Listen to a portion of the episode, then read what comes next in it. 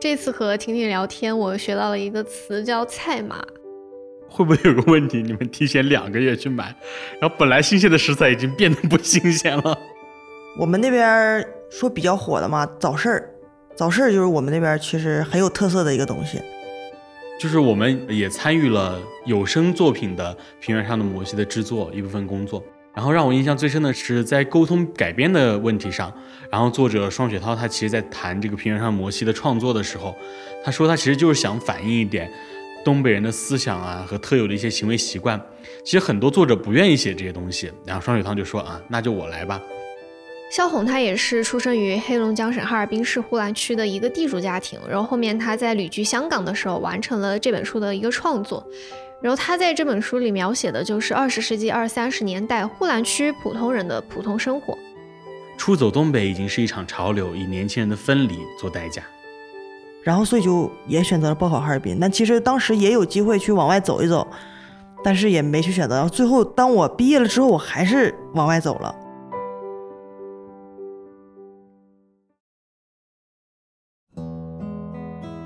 Hello，大家好，又是一周不见，我是小刘。大家好，我是顺子。欢迎收听多云转晴，这是一档关于音乐评论区的播客。在节目里，我们会在选曲中随机挑选评论，并围绕评论展开一些不严肃但走心的漫谈，给大家分享关于评论区，也关于我们的故事。是的，我们要做的呢，是在大家的评论里寻找共振频率，借此分享年轻人的生活感想和八卦吐槽。如果大家在听的时候也能有些许共鸣的话，这就是我们这档播客的意义啦。前两期节目我们聊的是考研、小王子和狐狸。这次节目呢，我们打算聊一个和生活比较贴切的话题，然后就不做什么引入了，直接请上本期嘉宾，然后开聊。这一期我们邀请到的嘉宾是我和小刘最近新认识的一个朋友，婷婷，一位地地道道的东北女生。Hello，大家好，我是婷婷，今天是真的非常开心能来到这个多云转晴的节目。婷婷，知道我们这期为什么邀请你来呢？那必须的，你们就是想了解一下东北，是不是？没错，本期我们的聊天关键词是闲谈东北，要聊的评论区选自毛不易的《东北民谣》。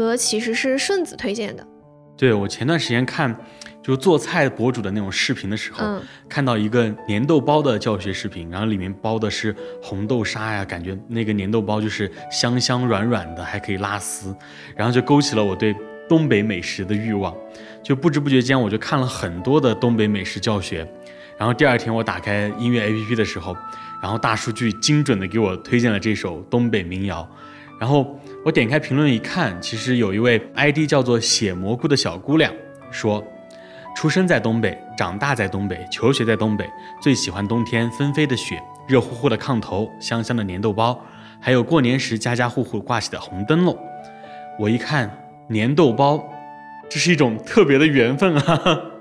所以我就跟小刘说：“说我们这一期一定要邀请一个出生在东北、长大在东北的一位嘉宾来聊一聊。”那就是我们的婷婷，是能在南方聊聊我们东北的故事，嗯，和你们畅谈一下我们东北的这些人文，我也是非常开心的。嗯，就作为一名南方人哈，我对东北的了解就其实仅限于书籍啊、视频啊这些嘛，就也很好奇我眼里的东北和实际上婷婷她所处的东北有没有什么大的出入？那我可以知道你们眼中的东北是什么样的吗？我眼中的东北，就是我对东北的一个初印象，应该是要追溯到小学吧。小学课文有一篇叫做《美丽的小兴安岭》，我不知道你们小学的时候有没有学过这篇课文？没有啊？婷婷，你们小学有学过吗？有，是人教版的教材吗？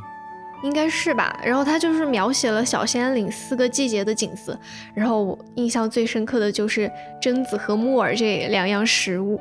对我们黑龙江那边就比较盛产木耳啦，然后松茸啊、人参啦，还有东北大米啊、五常大米啊这些东西。啊，就是我听婷婷说说人参，我就想到那首歌，俺们那个生产高丽参，俺们那个都是东北人。其实我我对东北的印象就好像就最早就是来自这首歌。就是说东北人是活雷锋，就给我一种感觉，就是东北人好像都是那种热心肠的感觉。然后那首歌里面，它是一个很幽默的歌，但是其实也唱出了东北的一些特产啊这些东西。说到东北特产，我前段时间还在网上买了东北那边的五常大米，就从遥远的五常市寄到了成都市。对，五常那边大米确实很好吃，像南方这边的大米，它就有点我吃的话都是偏硬感觉，然后在我们呃东北那边的大米，它就比较软一点，比较香一点感觉。嗯，那我买的东北的吃的印象最深的就是冻梨。嗯，那个冻梨，我每次我我在南方的时候，我很多朋友都说，哎，你们东北那个冻梨是不是非常好吃啊？你给我整两个呗。我说行，我说你要吃我就给你整两个。然后我给他整完之后，他尝了一口就撇给我，他说我不吃的。我说怎么了？他说太难吃了。我说我我都不吃，只有我奶我爷那个时候才吃，味道真的很奇怪。其实只有老一辈的人喜欢吃这种东西，我觉得。嗯，就我以为是那种甜甜的，就很多汁水的那种样子，就可以把它戳开，用吸管喝里面的果汁。这那是小笼包吧？嗯，我吃着我觉得有点。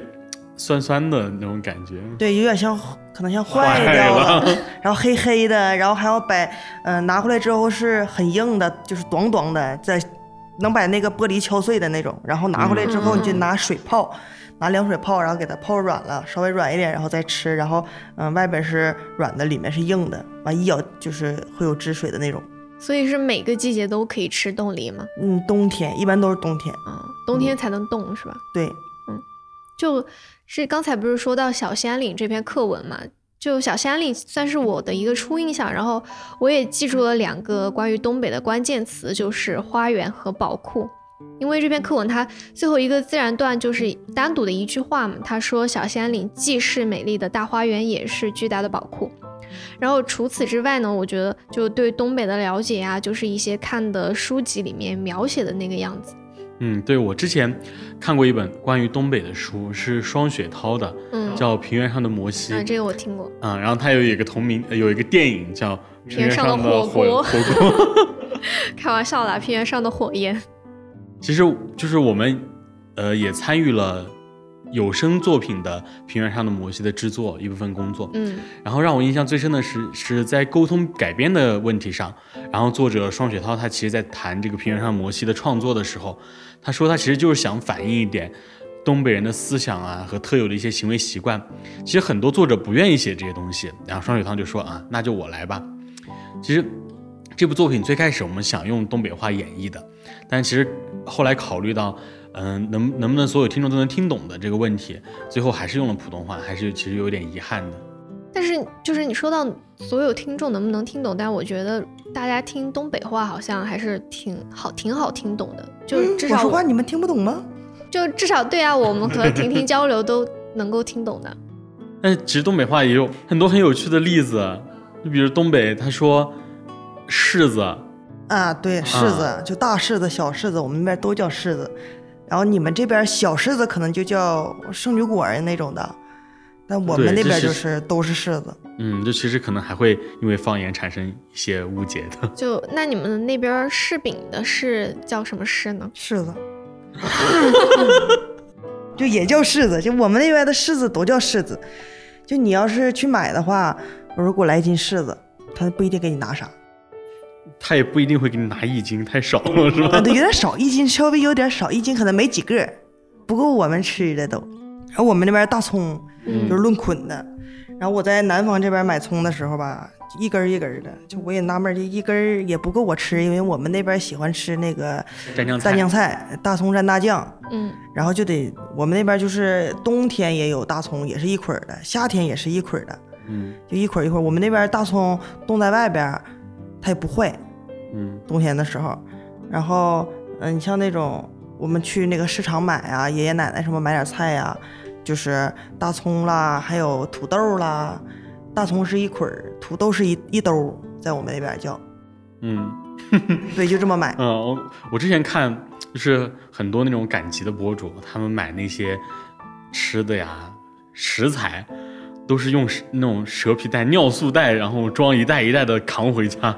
对，然后爷爷奶奶骑着那个自行车，然后把那个麻袋放在那个自行车后面，就给驮回来一兜菜。然后我我还看过一本就比较经典的描写东北生活的一本书，是萧红写的《呼兰河传》。萧红她也是出生于黑龙江省哈尔滨市呼兰区的一个地主家庭，然后后面她在旅居香港的时候完成了这本书的一个创作。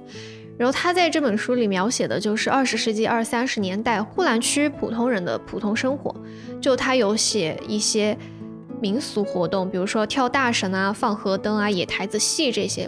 我不知道，就婷婷，你们，你小时候有没有看过这些活动？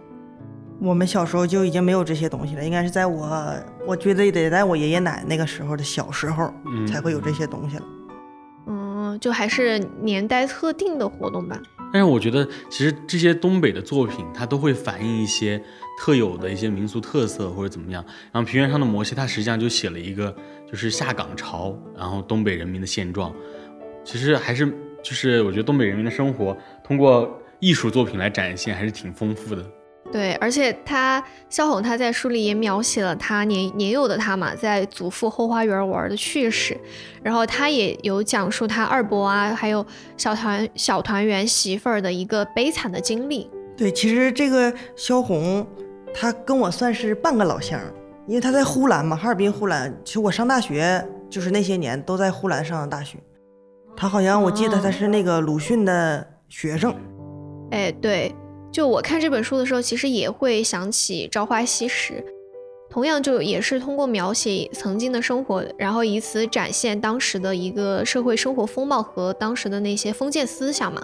或许这本书对萧红创作《呼兰河传》也有一定的影响，但我也没有刻意去了解过是不是这样。其实看了这么多。关于东北的作品，但是我们实际上对东北还不是很了解。就是我觉得东北就是那一片地方，就是也不知道，就是就很大啊，很大，就是也不知道怎么区分。就是不知道婷婷有没有会被问一个问题，说你是东北哪儿的？有，我每次去就是交朋友啊，就在南方交朋友的时候，大家都会问我，你东北哪儿的呀？你会不会二人转呢？我说我不太会二人转。我说这个东西吧，怎么说呢？就是我经常看我们那边，就是广场舞什么都有这种二人转什么的，但是不是说我们在春晚上看的那种两个一男一女对着跳，就是跳来跳去，哎，不是那种，其实是一大堆老头老太太，就是在那顶上拿个扇子啊，然后排成一排啊，然后边走边扭边跳。然后广场舞就分两半，有的这一半可能是小苹果，就穿着正常的我们的呃服装，然后另一半就是那种花花绿绿的呀，然后拿大扇子呀，然后戴戴着那种像头饰啊都戴着，就全套的，然后就在那个广场广场跳舞。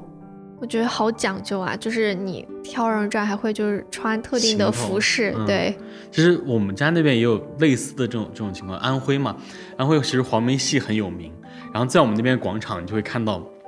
就是一个景象，就是有一部分人在跳广场舞，然后可能在那个湖边或者是一些人造湖旁边，就会有人在吹吹萨克斯，然后还有就是那种唱黄梅戏的，在一个角落里面，就是其实广场上其实也很反映大家的民俗特色和一些日常生活。对，还有一个东西就是。春晚上的小品，我觉得也是极具东北特色的。对，其实我们从小到大看的春晚上的小品，很多都是，嗯，东北演员来演示演绎的。对，就是小时候最期待的节目，就是要么就是看赵本山，或者说小沈阳的小品节目。嗯，对，在我们东北，其实我们在春节的时候看春晚的时候，也就等他俩，就等赵本山的节目或者赵本山徒弟的节目。嗯，就我印象最深刻的一个小品，应该是叫做。不差钱儿，嗯，大概情节就是赵本山他饰演的那个爷爷带着他孙女鸭蛋宴请星光大道的主持人，然后小沈阳他那个角色就是穿着苏格兰裙的一个餐馆服务员儿。嗯，对。然后就从他们的服装啊、餐馆环境啊，以及他们菜单上面的食物，比如说小鸡炖蘑菇这种，就非常有那个年代东北农村里的那种给我的感觉，就是非常纯正的东北味儿。对我们那边小鸡炖蘑菇，什么铁锅炖啊，呃，这些都我们都经常吃，在家也吃，就不是搁农村才能吃到，就搁家也能吃到。现在都。还有让我印象很深的那个春晚的小品，可能就是我我叫白云，我叫黑土。现场来一段吗？但是。其实慢慢的，现在好像春晚上的东北的小品好像就是稍微少了一些。对，就赵本山好像最近最近几年不出来了以后，就感觉没什么太大意思了。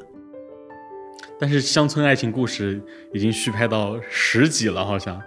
对，我们那边就是黑龙江台，一二三四五六，一到暑假他就放乡村爱情。我还记得有一个有一个剧叫《东北一家人》。嗯，对。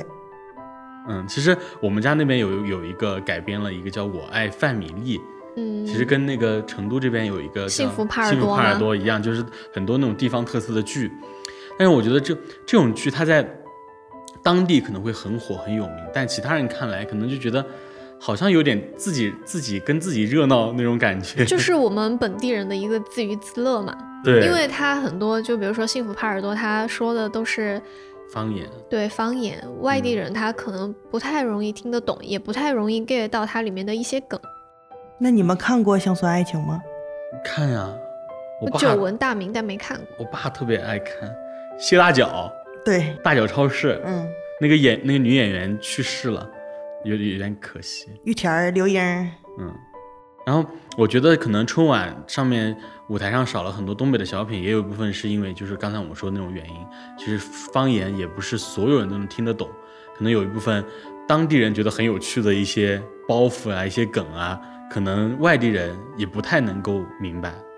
然后其实这些方言、这些梗啊，是其实还是带有一些东北人自带的幽默属性的。对，其实就像这首歌的呃歌手对毛不易，还有像我们印象当中李雪琴啊、小沈阳啊、赵本山啊这些。然后我都觉得他们都是带一些东北属东北的自带的那种幽默属性的感觉，就包括第三期的嘉宾猪猪和这一期的嘉宾婷婷。嗯，我觉得东北人还是一种自带的很乐观的那种感觉，就给我的感觉很乐天。对我们每天都可开心了，看得出来，自我开心，看得出来。其实婷婷跟我们一起共事嘛。可能我们有时候早上来就会，嗯，心情有点沮丧或者怎么样，就是起床气之类的吧。但是我我每天早上看婷婷来上班的时候，我觉得啊，好像她好像很开心。其实我也没睡醒，但是我就是很开心。我看着人我就开心。但是我们前面聊了很多我们对东北的印象啊，但是可能是也是我们外地人一些刻板印象。对，不知道婷婷自己眼里的东北又是什么样的呢？我们那边说比较火的嘛，早市儿。早市就是我们那边其实很有特色的一个东西。早上大概四五点钟的时候，这个早市就出了，就出摊了。然后，嗯，像岁数大的这些爷爷奶奶这一辈的，他们就会去上早市上买一些今天吃的呀，或者是这周吃的东西。然后早市上有什么都有，有卖鱼的呀，有卖油条啊，在我们那边叫大果子，对，就叫大果子。然后豆浆啦，然后买回来给我们这些小孩吃。然后。嗯，早市上的菜嘛，就是都是，比如说白菜啦，都是嗯好几颗好几颗的卖，然后大蒜也是一兜子一兜子卖，一兜子一兜子，啊，就大蒜。不是一捆一捆的卖，大蒜大葱是一捆一捆的，大蒜它就是一兜子一兜子的，对，然后土豆也是一兜一兜的，反正几乎菜都我们那边买的都比较多，你像呃过年时候的菜啦，提前可能好几个月或者半年就已经买好了。然后放在外边。那你们去早市的话，是先就一边赶早市一边吃早饭吗？也没有，他们都是就是我爷爷奶奶每次去早早市回来给我带早餐，就是带回来都是。啊，对他们会在家吃完。说他们说明起得很早。很早。就是一有早市儿，就他今天想去早市，他就起得早；他不想去早市，他就睡得起得晚一点，可能。但是就是那个市场，它就在那儿，为什么会就要起那么早四五点？因为去晚了卖完了。对，老人有一个观点，就是我先去的，这个菜好，我后去的都挑完了已经。就我之前关注了一个 UP 主，他发他他也是东北的嘛，然后他就发他和他爸妈去逛早市的一个视频，然后我就看那个天不见亮就起来了，然后他出门的时候眼睛都还没睁开，他竟他竟然还能起来也不容易，我 我奶已经拽了我很多次了，我没有一次起来的。其实除了早市这样的风光，其实东北还让大家印象很深刻的就是雪景。早市是一个。人文风光嘛，然后雪景是自然风光，对对。我们那边的雪在冬天的时候就是呃没过膝盖，然后走道都得是抬脚走，你不能就正常走，你正常走你是走不动的，那雪老沉了，高抬腿就高抬腿走。然后嗯，我们都会打雪仗，冬天的时候，就无论是从我小学到我大学，你像大学都那么大了，那孩子都那么大了还打雪仗呢，搁外边 就给人。呃，好几个就是男生拽着一个小姑娘，给小姑娘往雪堆里扔，就这么玩然后小姑娘生气起来，拿着雪追着男的嗷嗷跑。可能可能小刘没有什么这样的经历，就是看着我的眼睛在发光，听见他的描述，因为就是从小在南方长大，也没有看见过那么大的雪。嗯，然后关于雪，我们那边就是我也有类似的经历，就是我们上高中的时候，我们冬天也会下雪嘛。高中冬天的时候，我们还在上课。然后外面下雪了，我们就跑操场去打雪仗、玩雪玩雪，然后就把雪带到教室来，然后老师就会就是全校通报，就说某某某同学不要把雪带到教室里面来，然后搞，然后地上全部都湿了，然后怎么怎么的。对我们那时候也往教室里带，然后就是团成一个雪球之后，然后往教室里带，然后那个呃。男生就会往小姑娘的背后放 放血，多损呐！对啊，都那么玩那个时候。你们教室里面有没有暖气？教室里有，我们那边就是常年都有暖气，无论是学校啊，还是商场啊，就是家里啊，都是有暖气啊、地暖啊这些东西的。就不得不说，就是在冬天，就是能够让一个。爱睡懒觉的南方人迅速的起床出门，一定是外面下雪了。然后每次一到冬天，必有一个话题就是羡慕北方的一个暖气。我们那边早上特就是早上起床的时候一点都不难受，就很舒服。起床的时候，因为屋里热嘛，啊，就跟夏天起床一样。对，而且我们在就是冬天在屋里都是穿短袖、穿短裤，然后光脚啊，如果有地暖的话就光脚在地下走。那你来来到南方之后，就是你起床的话，会不会就很困难？那太困难了，我都想抱着被来上班了，天天。我一进那个，我在南方嘛，一进屋里，冬天的时候，那家给我冻的，我就得，你像他们网上总说的一句话，就是北方一进屋就脱脱脱，南方一进屋就穿穿穿，就往衣身上一顿穿衣服，因为屋里太冷了。就是说北方。可能它是屋外冷，但是屋内很暖和。南方可能屋内比屋外还要冷。对，北方它是干冷嘛，南方就湿冷。湿冷就是那种透进你骨子里的阴冷。嗯，一个是物理伤害，一个是法术伤害。对我来这两年，我我都快得风湿了，我感觉。因为你在南方，你冬天其实穿羽绒服，它不御寒，不太管用。对，它直接能穿透我。但在东北就不一样，在我们东北那边，其实我们里头有的时候也穿半截袖，外边穿羽绒服。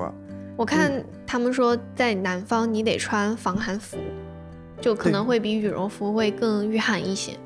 我们那边其实穿羽绒服打雪仗啥的都冒汗，就大冬天也冒汗，就零下可能三十来度，那都冒汗，有的时候。零下三十多度还冒汗。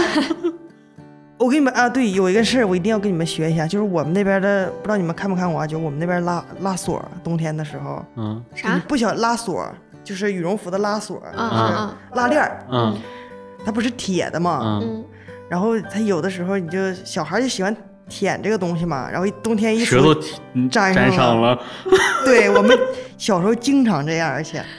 嗯，就我之前知道他们有的那种缺心眼儿的人，他去舔那个栏杆，对对，就是那个意思。然后冬天吃雪糕，然后舌头放上去，然后粘上了。对，吃吃那种冰的。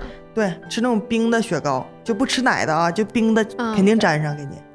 就你说的这个雪糕，我想起之前看到一个话题，就是说东北那边不存在雪糕刺客这类的说法。对我们那边所有的雪糕啊，在冬天的时候，夏天的时候肯定要放冰柜嘛，冬天的时候就放在外边，然后拿纸壳箱子，然后哎这一种那一种，然后就排成一排在外边，就在地下卖，然后五毛一块的，然后买十还赠一，有的时候。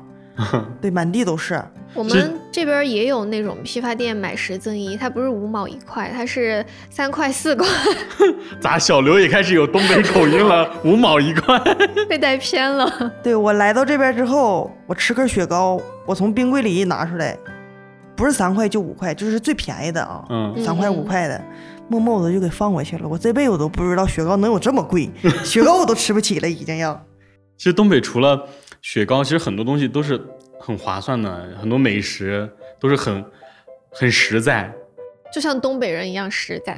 对，对我们那边就是菜码比较大，就是什么就你上饭店点菜，它都是大码的，就不像是南方可能一小盘一小盘的一个菜可能没有多点儿，嗯嗯，可能也就只够俺们那边一个人吃的这边的菜，就一样菜，就我们那边就是一大锅菜，一堆人吃一道菜，但你们这边可能是一人吃好几道菜才行。嗯，我看之前有很多很多美食博主，他会去东北餐馆去探店，然后那个老板跟他说了，说我你们两个人最多点两个菜就足够了，甚至还吃不完。然后那个那个说不可能，我很能吃的。然后一下点三个菜四个菜，然后最后全部打包。对，因为它确实很大，比如说那种锅包肉啊，然后呃地三鲜啊这种，然后什么。酸菜炖粉条，嗯，这种都很大一盘儿。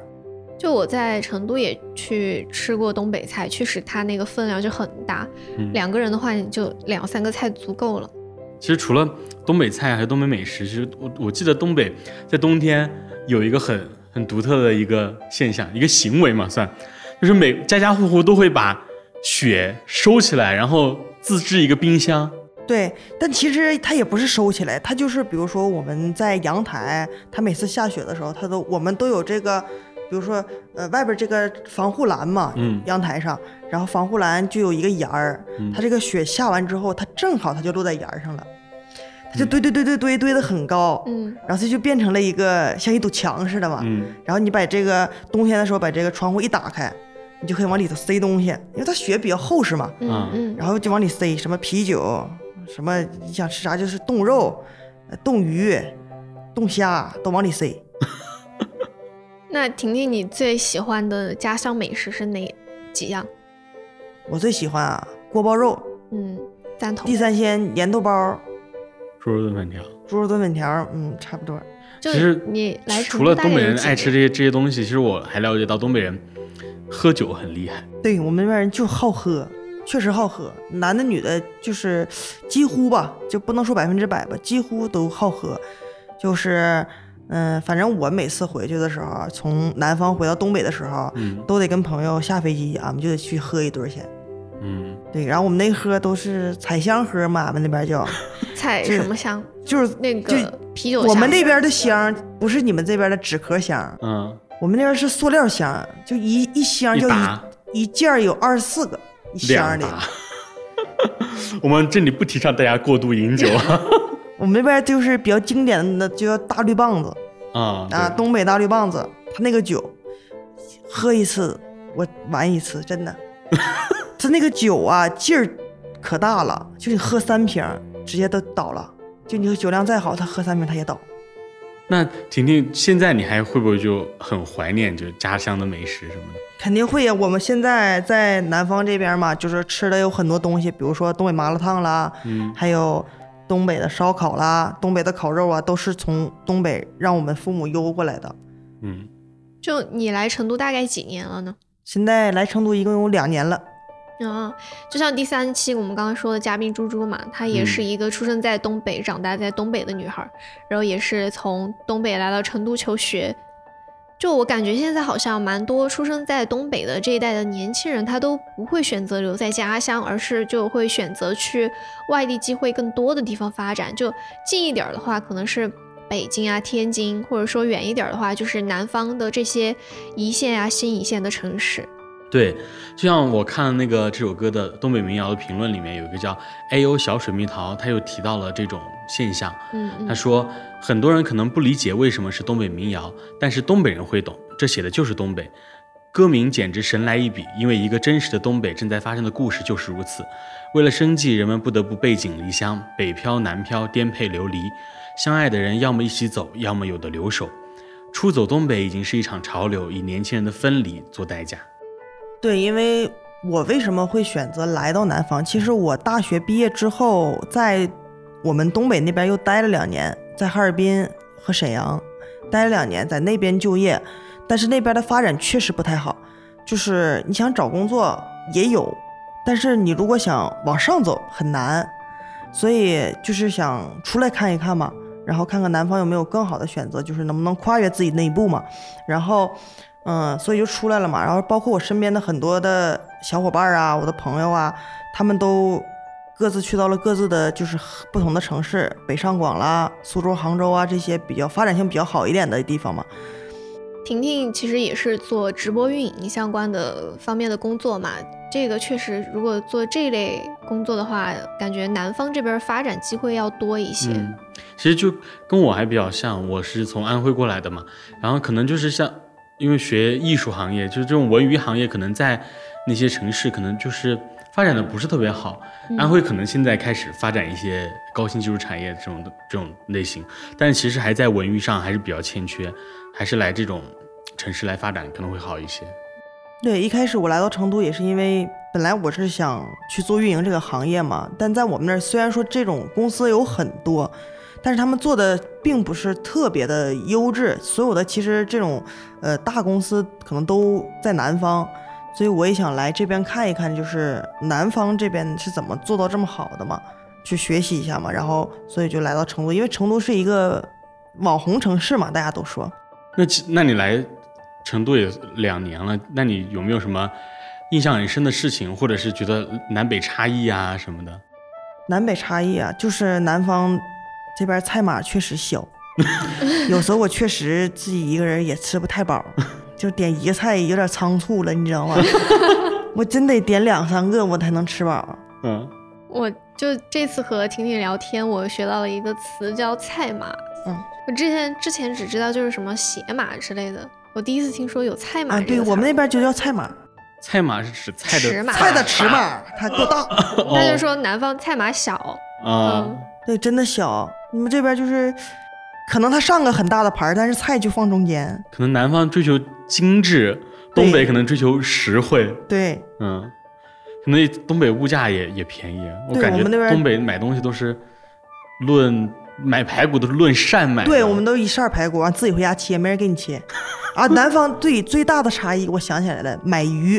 嗯嗯，我第一次我来南方，我知道买鱼可以给你切，我们那边都是他给你杀都是一回事儿，真的，就杀有时候人都不杀，就是你要这条鱼，梆梆给你打两下子，给打死了，拿回家你自己去解决，自己回家。你像我奶他们自己刮鱼鳞啊什么的都是。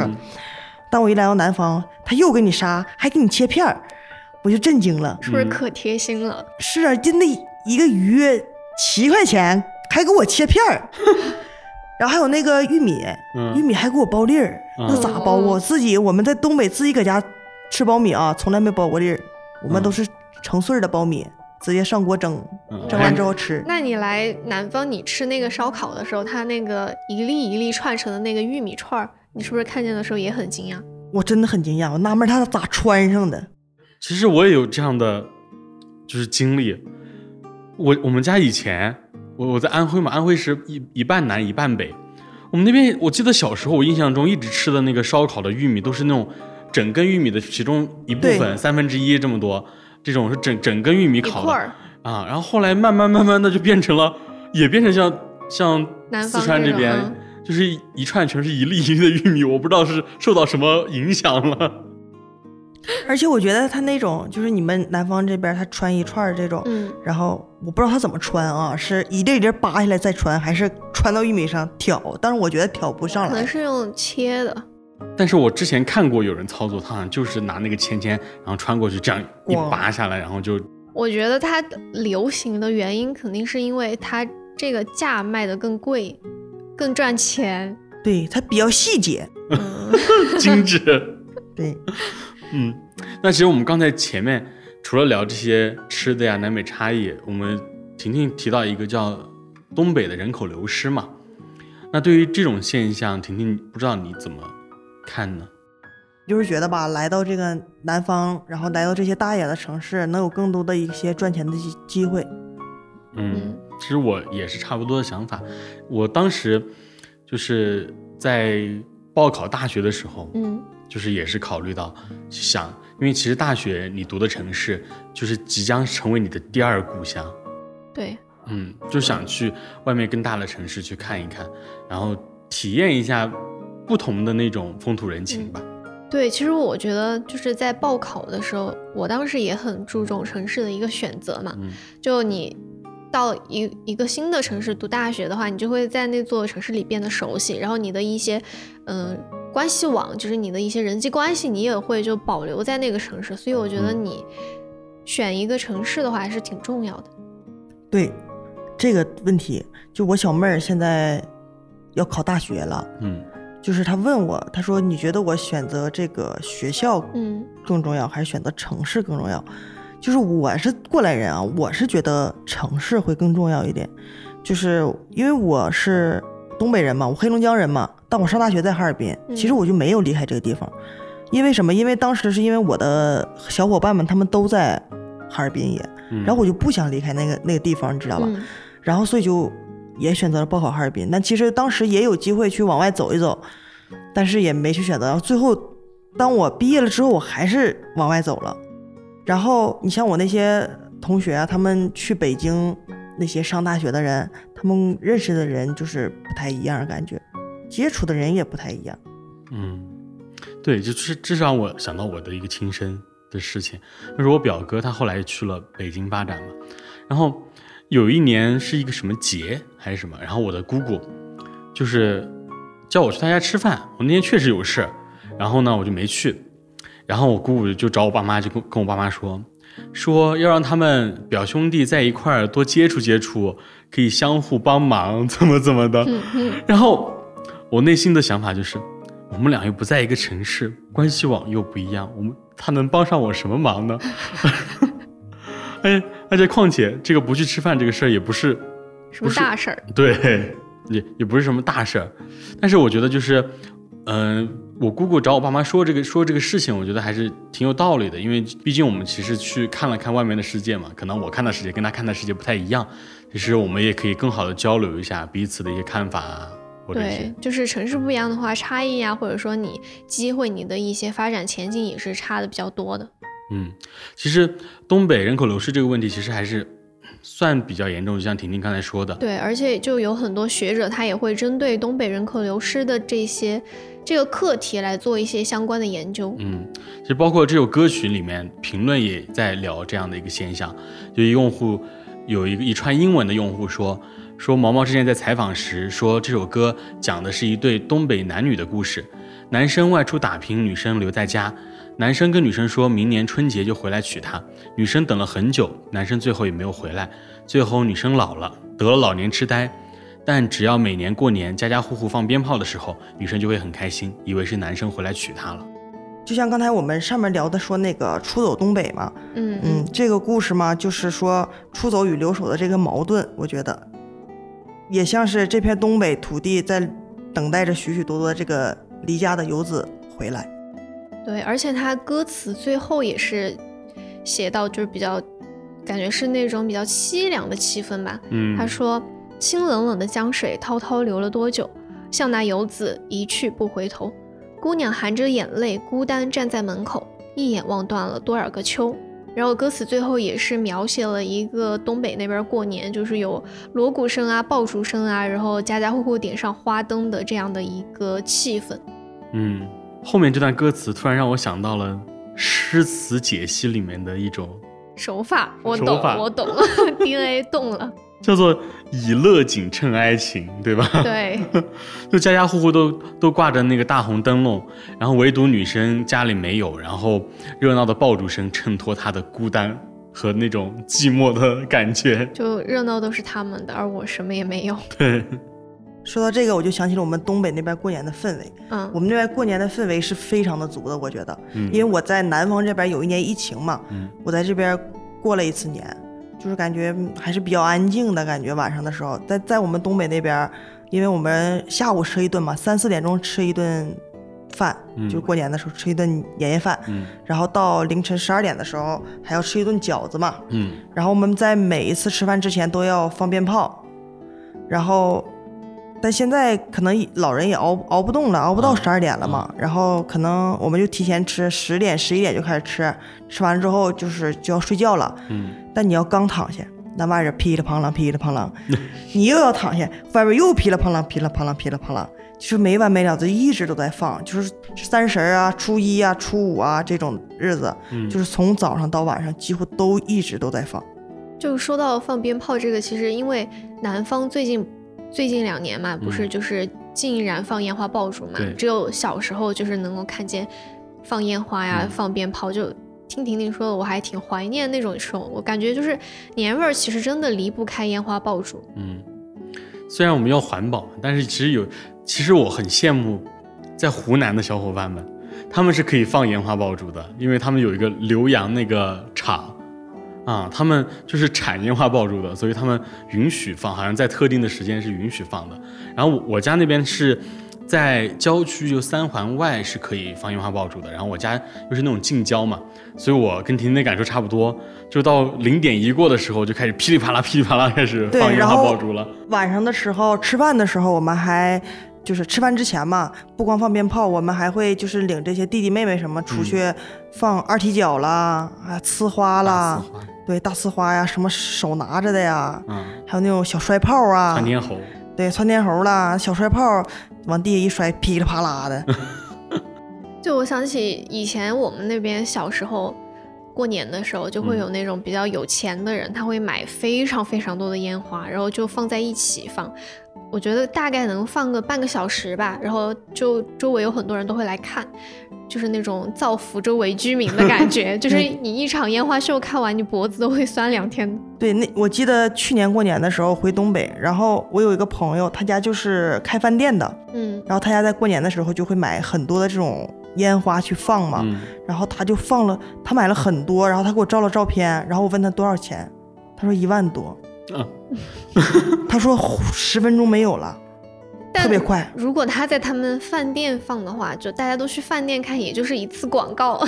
对，那倒是，就其实我在看那个短视频的时候，除了东北这些年味儿，让我印象很深的就是东北过年之前会赶大集，会去买一些置办年货。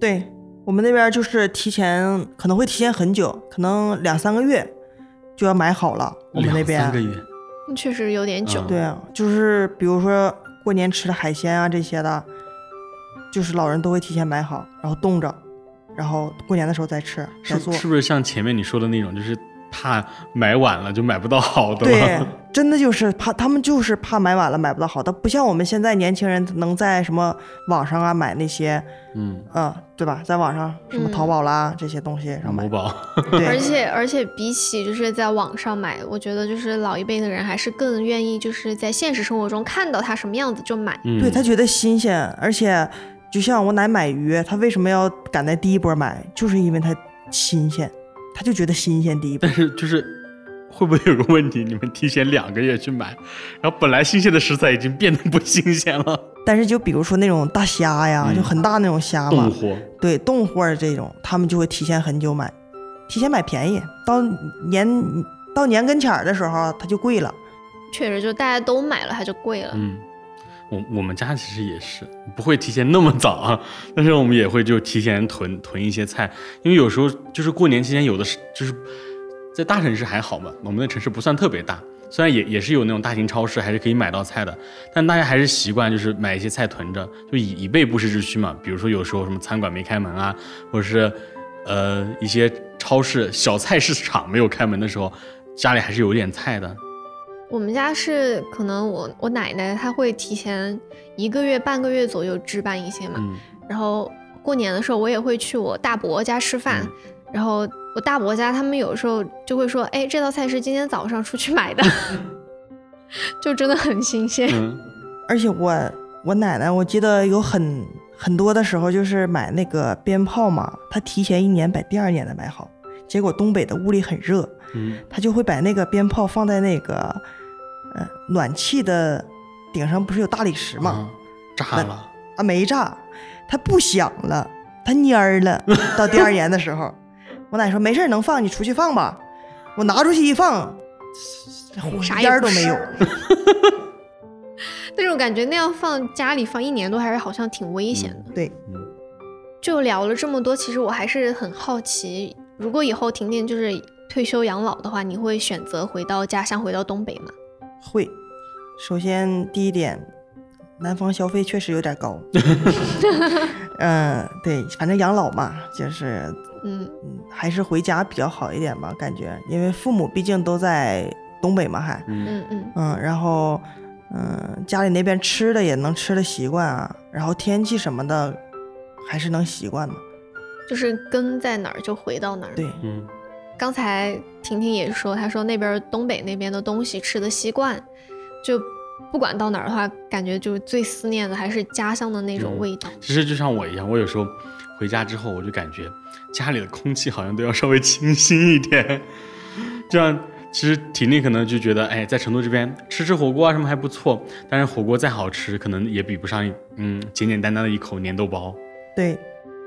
然后我之前看那个《朗读者》的时候，看到白岩松说了一句话，他说：“怀念家乡，从怀念家乡的那碗牛肉面开始。”其实就像婷婷怀念东北，从那一口粘豆包开始，然后从锅包肉开始，或者是从我们今天的这首东北民谣开始。那么本期多云转晴就到此结束啦，谢谢嘉宾婷婷的参与，也感谢各位的收听。如果能订阅和我们互动就更好了。我们的节目在小宇宙、网易云音乐、苹果播客和喜马拉雅均已上线。如果大家有什么建议或者想讨论的，可以给我们留言或者发送邮件，具体地址可以在简介中找到。我们下期再见，拜拜喽。